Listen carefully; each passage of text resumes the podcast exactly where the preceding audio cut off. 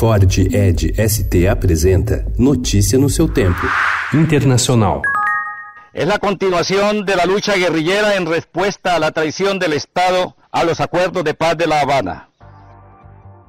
Líderes das Forças Armadas Revolucionárias da Colômbia, as FARC, anunciaram ontem que estavam retomando a luta armada, entre eles Ivan Marques, Jesus Santrich e Henri Castelhanos. A decisão, um golpe para o acordo de paz de 2016, foi criticada por ex-guerrilheiros que assumiram posições de comando na política colombiana após a transformação do grupo em um partido.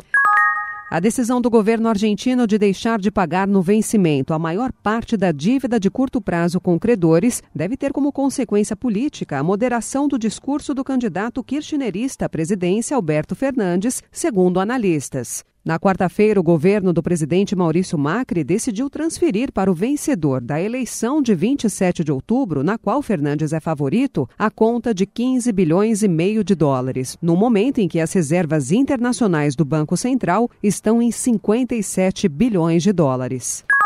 O primeiro-ministro britânico Boris Johnson está sendo submetido a um bombardeio de críticas por ter prolongado o recesso parlamentar, medida que foi interpretada como uma forma de forçar a separação abrupta entre Reino Unido e União Europeia. Ontem, a oposição e membros rebeldes do partido governista, o conservador, começaram a articular maneiras de evitar a manobra de Johnson.